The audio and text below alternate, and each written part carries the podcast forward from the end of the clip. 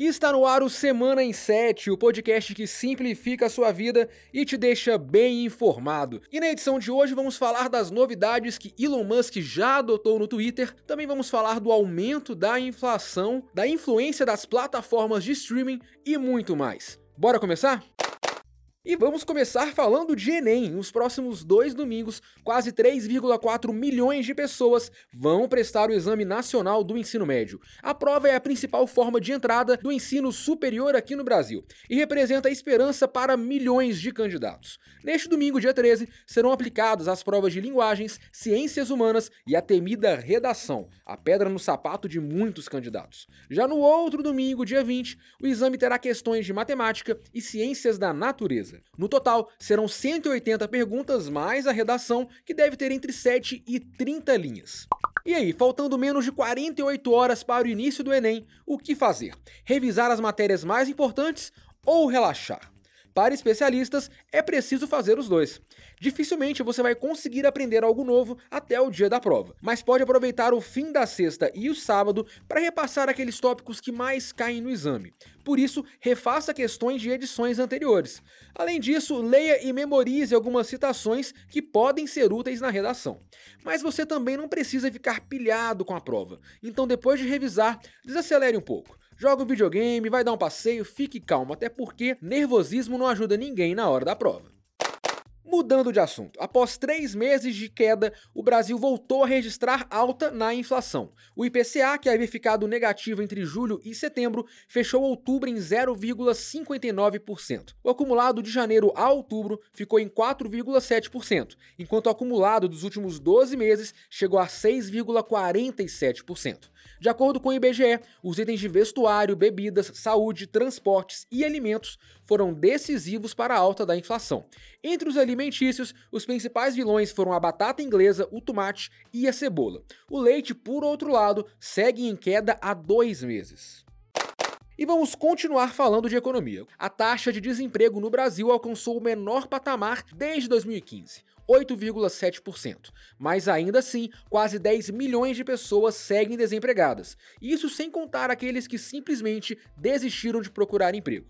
Um levantamento do Sebrae e da CNDL mostra que, apesar da queda no desemprego, o tempo médio que o brasileiro fica sem trabalho formal cresceu nos últimos anos. Hoje, um desempregado demora, em média, 18 meses para encontrar um novo trabalho. Enquanto a assinatura na carteira não vem, a saída para quase 70% dos desempregados é ir atrás de trabalhos temporários e bicos. Quem mais sofre com esse problema são as mulheres mais jovens e de famílias mais pobres. E para 57% desses desempregados, o maior objetivo é conseguir um trabalho de carteira assinada. Destes, 64% estão até dispostos a receber menos do que ganhavam no último emprego, e 43% aceitariam oportunidades em outras áreas. Se você está procurando por emprego, confira nossas listas de vagas de trabalho, concurso, estágio e trainee em 7.com.br/carreira. Boa sorte! Chegar em casa após um longo dia de trabalho e maratonar uma série para relaxar. Quem nunca fez isso, não é mesmo? Olha, um estudo da Universal TV revelou que nada menos que 93% dos adultos brasileiros com acesso à internet assistem séries. Em números, isso representa 114 milhões de pessoas, mais da metade da população do país. E para 90% deles, o principal motivo para assistir séries é fugir da realidade. Segundo a mesma pesquisa, o consumo de séries aumentou 60% durante a pandemia. Ou seja, em um dos períodos mais conturbados da história recente, a população buscou no streaming se isolar dos problemas externos. Mas e aí, isso faz mal? Bom, para especialistas, a prática não representa maiores riscos, mas em alguns casos, usar os seriados como válvula de escape pode ser prejudicial. Então, se você sentir que está dependendo das séries para viver, procure uma ajuda profissional. Para as matérias especiais dessa semana, o Inset explorou o universo do streaming. No link da descrição você descobre como as séries influenciam a nossa vida, o mercado de trabalho e até as produções de TV. De quebra, você ainda encontra um ranking das melhores séries de todos os tempos. Spoiler: Stranger Things não está na lista. Clique no link da descrição e boa leitura. E as primeiras novidades do Twitter sob a direção de Elon Musk já começaram a surgir. As primeiras não são assim tão boas. Na última sexta, a direção da empresa anunciou a demissão de milhares de funcionários em todo o mundo, incluindo aqui no Brasil. O motivo alegado por Musk foi a perda de receita publicitária.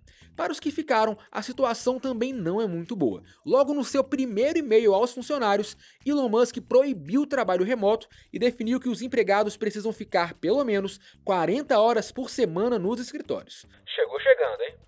Para os usuários, uma novidade que durou pouco. Na quarta-feira, dia 9, foi lançado o Twitter Blue, um serviço de assinatura que dá ao cliente o selo de verificação. Antes, só instituições, personalidades e políticos recebiam esse selo, mas agora todo mundo que pagar vai ganhar um. Já aqueles que eram verificados mesmo, de verdade, ganharam um selo cinza escrito oficial. Mas como eu disse, a novidade durou pouco. Menos de 24 horas depois, Elon Musk voltou atrás e anunciou que havia, entre aspas, matado o selo. Segundo o bilionário, o verificador azul será o único da rede social, mas a compra do selo está suspensa por tempo indeterminado. Que confusão. E eu vou ficando por aqui. Todos os conteúdos citados no Semana em 7 estão disponíveis no nosso site no link da descrição. Eu volto na próxima sexta, no fim da tarde, trazendo mais um resumão de notícias. E você já sabe, para mais conteúdos que simplificam a sua vida, acesse em 7.com.br. Bom final de semana e até a próxima. Valeu!